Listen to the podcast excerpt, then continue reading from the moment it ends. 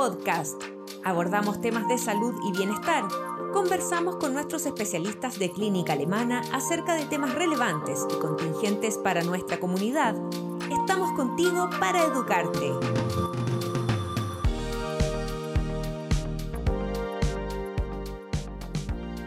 Bienvenidos a un nuevo Alemana Podcast. En esta ocasión nos encontramos con el doctor Francisco Osorio, urólogo y andrólogo de Clínica Alemana, con quien hablaremos de un tema que en general se asocia a la mujer y es el tema de la fertilidad, en este caso masculina. Bienvenido doctor y muchas gracias por estar hoy con nosotros. Muchas gracias por la invitación. Doctor, en la presentación dijimos que usted es urólogo, pero además andrólogo. Cuéntenos ¿Qué es lo que es eh, la andrología? ¿Qué es lo que es esta especialidad? Bueno, efectivamente, eh, la urología tiene una subespecialidad que se llama andrología. Y los andrólogos somos urólogos especialistas en fertilidad e infertilidad masculina y en disfunciones sexuales masculinas.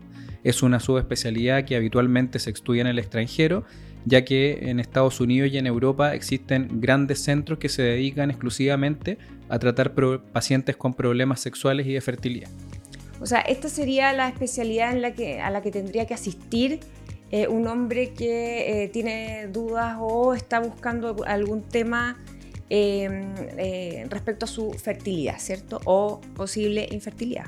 Exacto, cualquier problema o duda de fertilidad, infertilidad o disfunciones sexuales tiene que ser atendido por un urólogo que sea especialista en andrología. Doctor, ¿y cómo se define la infertilidad? ¿Cómo pueden también saber quienes nos escuchan en qué momento consultar? Bueno, la OMS define infertilidad como la incapacidad de concebir, esto es la incapacidad de embarazarse, luego de 12 meses de mantener una actividad sexual que sea regular y sin la utilización de ningún tipo de método anticonceptivo. Eh, ¿Cuándo consultar? Bueno, en parejas en que la mujer tiene menos de 35 años, y ninguno de los dos, ni él ni ella, tienen factores de riesgo de problemas reproductivos, los cuales podrían ser alguna cirugía de los órganos reproductores, haber sido sometidos a quimioterapia, a radioterapia, utilizar algún tipo de medicamento que pueda deteriorar la fertilidad, tener enfermedades asociadas a infertilidad, tener historia familiar de problemas reproductivos. En esos casos la recomendación es consultar luego de 12 meses de intento de búsqueda de embarazo como lo dice la definición. Pero en parejas que tienen mujeres mayores de 35 años o con alguno de estos factores de riesgo que yo mencioné previamente, se recomienda una consulta un poco más precoz, cuando ya se han cumplido 6 meses de incapacidad de lograr embarazo. Y habitualmente esta consulta tiene que ser hecha eh, con un ginecólogo especialista en medicina reproductiva o un urólogo especialista en medicina reproductiva. Habitualmente hay centros de medicina reproductiva y las grandes clínicas como clínica alemana tiene un equipo de medicina reproductiva donde hay ginecólogos especialistas, urólogos especialistas, tenemos matrona especialista en fertilidad, psicóloga especialista en fertilidad y biólogas de laboratorio que son especialistas en las técnicas de reproducción asistida. Claro, porque en general em, o, con frecuencia se asocian los problemas de fertilidad de las parejas con las mujeres y, se busca consultar con el ginecólogo o, la ginecóloga. ¿Qué em, papel juega actualmente el factor masculino como causa de infertilidad en la pareja y cómo se trabaja también eh, de forma complementaria entre los dos especialistas, el ginecólogo también y el, y urólogo? Bueno, básicamente por un tema social, históricamente el problema de fertilidad se ha achacado mucho a la mujer. Es por eso mm. que todavía la principal puerta de entrada de consulta sigue siendo el ginecólogo. ¿Es por, ¿Será por un poco el, tema del reloj biológico que la mujer como que tiene un, un tiempo más acotado para poder concebir con éxito? Sí, y también por el hecho de que, bueno, con los años eh, han ido cambiando muchas cosas en la relación de hombres con mujeres. Las mujeres han ido buscando históricamente su espacio, han adquirido más derechos. Probablemente hay un poquito de discriminación reproductiva también histórica que justifica que se haya achacado una mayor, entre comillas, culpabilidad a la mujer. pero básicamente sabemos que en la actualidad eh, los problemas de reproducción son un problema de salud pública.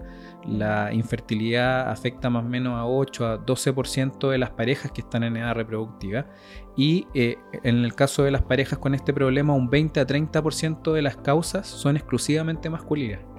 O sea, tenemos muy claro ya que la mujer eh, por sí sola no es responsable de las causas de infertilidad, sino que eh, en este 20 a 30% son exclusivamente un problema del hombre y además hay un 20% en que está involucrado tanto el hombre como la mujer. Por lo tanto, hay una contribución del hombre en aproximadamente el 50% de las parejas que tienen un problema reproductivo. Ah, perfecto. O sea, e, es alto también. Eh, el hombre juega un factor relevante y por eso que es muy importante difundir que no solamente la consulta se tiene que hacer al ginecólogo, sino que los hombres también tienen que buscar una evaluación profesional para ir buscando estas causas que podrían generar una infertilidad en la pareja. O sea, eh, eh, es muy importante entonces que los pacientes con problemas de fertilidad o las parejas, el hombre también sea evaluado con un especialista, con el urólogo. Exacto, en el 50% de los casos hay una alteración del hombre que puede contribuir a esta infertilidad de pareja. Por eso es muy importante que el hombre consulte. Y además es importante porque hay muchas causas de infertilidad masculina que son tratables, ya sea completamente o parcialmente. Por lo tanto, hacer una correcta evaluación de lo que llamamos el factor masculino permite muchas veces aumentar la probabilidad de, de embarazo en las parejas y en otros casos disminuir eh, lo invasivo del tratamiento que requiere esa pareja. Por ejemplo, si esa pareja requiere una técnica de reproducción asistida, muchas veces un buen manejo del factor masculino permite que eh, en vez de realizar una fertilización in vitro, se puede hacer una inseminación intrauterina, que es una técnica de reproducción asistida de menor complejidad, o en algunos pacientes que requerirían inseminación intrauterina, si hacemos un buen manejo, a veces se puede lograr que logren un embarazo espontáneo. Mm. Entonces se puede bajar la invasividad del tratamiento, los costos del tratamiento, haciendo un buen manejo del hombre.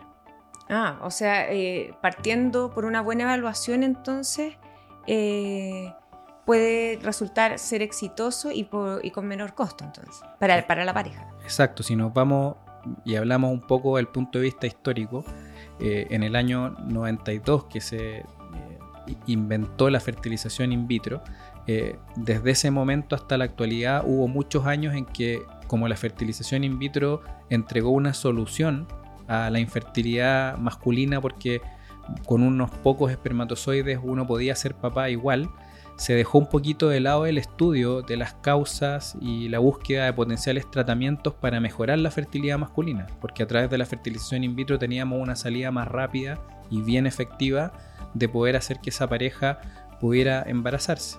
Entonces, al pasar, los años, se ha vuelto, ¿no es cierto?, a investigar nuevamente las causas, se ha dedicado eh, mayor tiempo a buscar tratamientos para intentar que las parejas se puedan embarazar de una manera más natural nuevamente.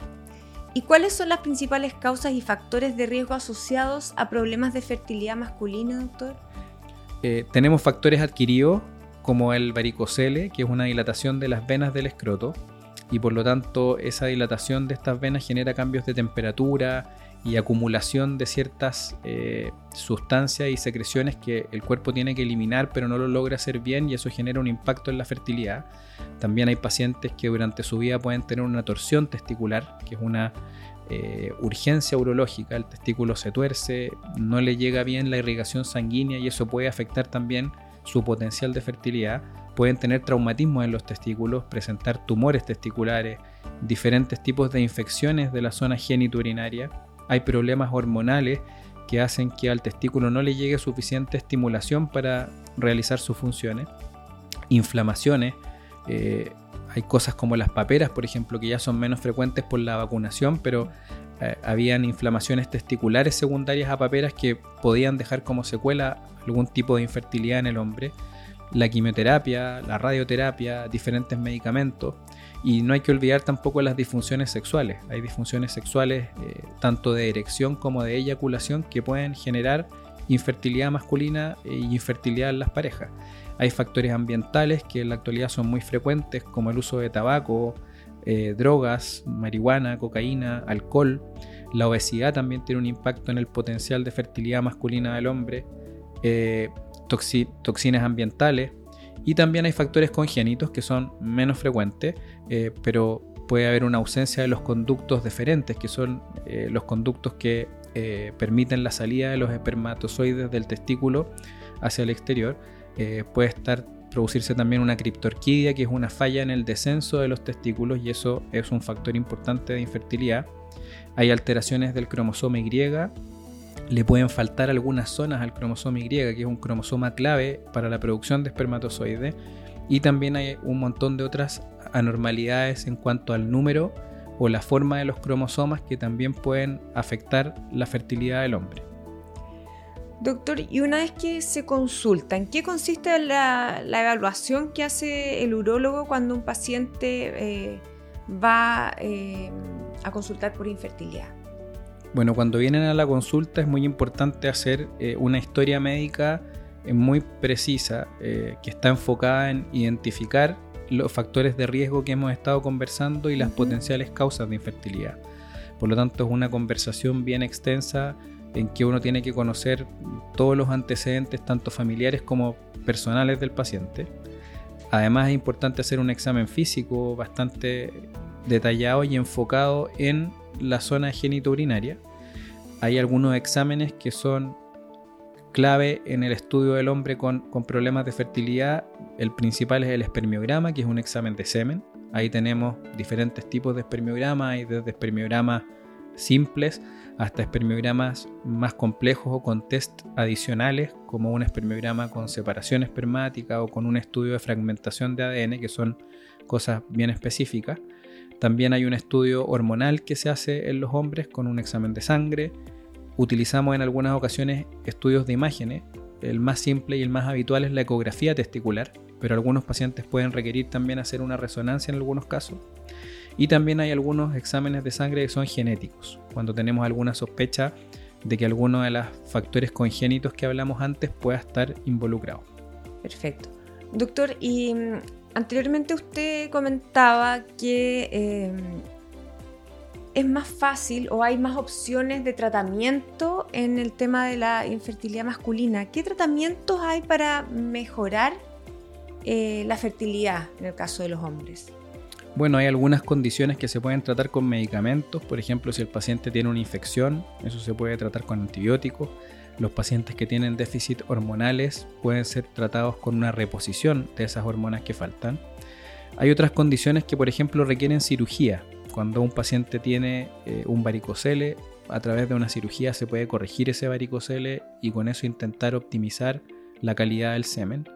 Hay pacientes que se presentan en la consulta con una condición que se llama azoospermia, que es no tener espermatozoides en el semen, pero eso no quiere decir que sus testículos no estén produciendo espermatozoides. Por lo tanto, en esos casos, eh, uno puede hacer una biopsia testicular para extraer espermatozoides y posteriormente utilizar esos espermatozoides para una técnica de reproducción asistida como la fertilización in vitro.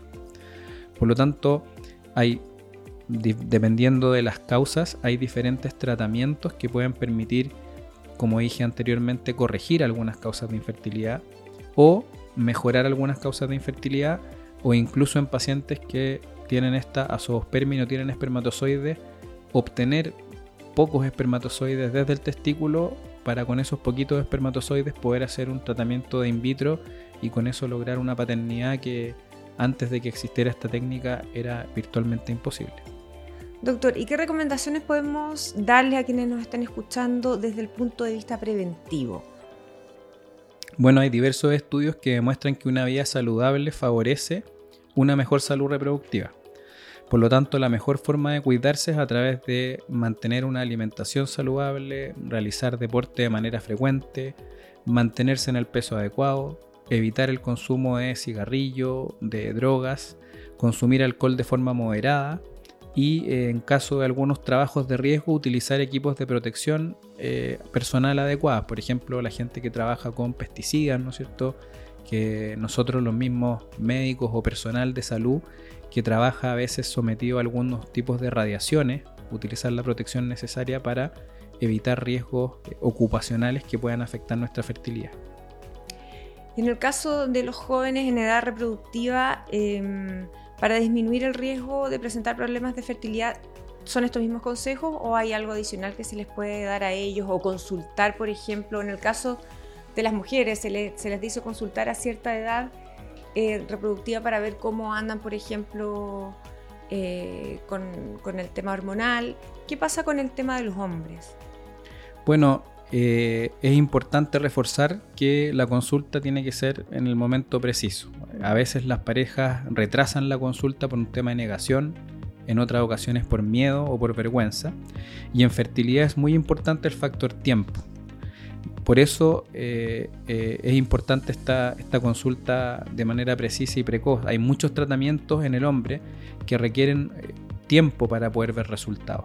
La, la, producción de los espermatozoides, desde que tenemos un espermatozoide inicial, por así decirlo, hasta que ya es un espermatozoide maduro, es un proceso que en promedio dura aproximadamente tres meses, un poquito menos. Por lo tanto, cualquier tipo de intervención que nosotros hagamos, el cese del cigarrillo, por ejemplo, suspender la marihuana, suspender algún medicamento o iniciar algún tratamiento, en general nos demoramos tres meses en ver el resultado. Por lo tanto, necesitamos tiempo para poder trabajar con los pacientes. Y por eso es súper importante reforzar, como dije en la, en la, primera pregunta que conversamos, que las parejas en que las mujeres tienen menos de 35 años y no tienen factores de riesgo tienen que consultar cuando hayan pasado 12 meses sin lograr embarazo, pero que en el grupo especial en que las mujeres tienen más de 35 años o si tienen alguno de los factores de riesgo que hemos mencionado, lo ideal es que la consulta sea un poco más precoz y la hagan cuando recién hayan 6 meses eh, en que no han logrado eh, el embarazo deseado después de haber intentado la actividad sexual frecuente y sin la utilización de métodos anticonceptivos. Entonces, importante recalcar que si mm, eh, una pareja está buscando embarazo y el, y el hombre es fumador y, tiene eh, hábitos poco saludables, el corregir eso aumenta sus probabilidades de, de, en el fondo, concebir un hijo. Si es eh. que no existe ningún otro riesgo o ningún otro factor de riesgo por el lado femenino. Exacto, si solamente tenemos esos factores de riesgo que son modificables, lo ideal para todos los que estén escuchando es que eh, traten de corregirlos lo antes posible y, con eso van a mejorar sus probabilidades de poder lograr un embarazo. Y, ese grupo, si es que es una persona eh, que fuma eh, cigarrillo, marihuana o, que tiene alguno de estos factores de riesgo que podemos corregir, se han corregido esos factores de riesgo y pasan seis meses y no han logrado embarazo, lo ideal es que se acerquen a consultar para poder hacer los estudios necesarios y poder ayudarlos en el proceso. Perfecto, doctor. Esa es la recomendación entonces para nuestro, para nuestro público. Así es, ojalá que, escuchen este podcast para que se enteren de cuáles son esos factores de riesgo a los que tenemos que estar atentos. Las puertas están abiertas eh, para recibirlos tanto en la unidad completa de medicina reproductiva eh, varios de estos factores de riesgo son comunes para hombres y para mujeres, por lo tanto, si hay algún factor de riesgo en la mujer que consulte con, el ginecólogo especialista en medicina reproductiva, muchas veces una buena puerta de entrada también por un tema de confianza es su propio ginecólogo de cabecera. En el caso de nosotros los hombres, hay muchos hombres que tienen un urólogo también de cabecera al que pueden consultar, él les puede adelantar algunos exámenes para finalmente venir a la consulta de andrología después con algún estudio avanzado y también está la alternativa de consultar directo en todos estos casos que hemos mencionado. Perfecto. Muchas gracias por su tiempo, doctor, y por conversar de este tema tan interesante con nosotros. Bueno, gracias por la invitación y por la oportunidad de poder difundir esto, que es un tema eh, muy significativo en la actualidad. La, como mencioné, la infertilidad es un problema que en varios países desarrollados se está convirtiendo en, un tema de salud pública. Aquí en Chile también tenemos una tasa de natalidad que, es cada vez más baja y, por lo tanto este es un tema relevante eh, que de a poco se ha ido difundiendo más. Estamos tratando de que las coberturas de tratamientos de medicina reproductiva sean más amplias tanto en el sistema público como privado, que en la actualidad no tienen coberturas muy buenas y y parte de, lo que necesitamos como ayuda es que la gente solicite eh, estos derechos y, sepa que, que, en cualquiera de estas condiciones puede consultar para que podamos ayudarlo de la mejor manera posible. Perfecto, la invitación está hecha entonces. Muchas gracias, doctor. Gracias. Por nuestra parte nos despedimos y les recordamos activar las notificaciones y compartir este contenido entre sus contactos, familiares o quienes crean que esta información sea de su interés. Hasta una próxima ocasión y nos encontramos en un nuevo Alemana Podcast.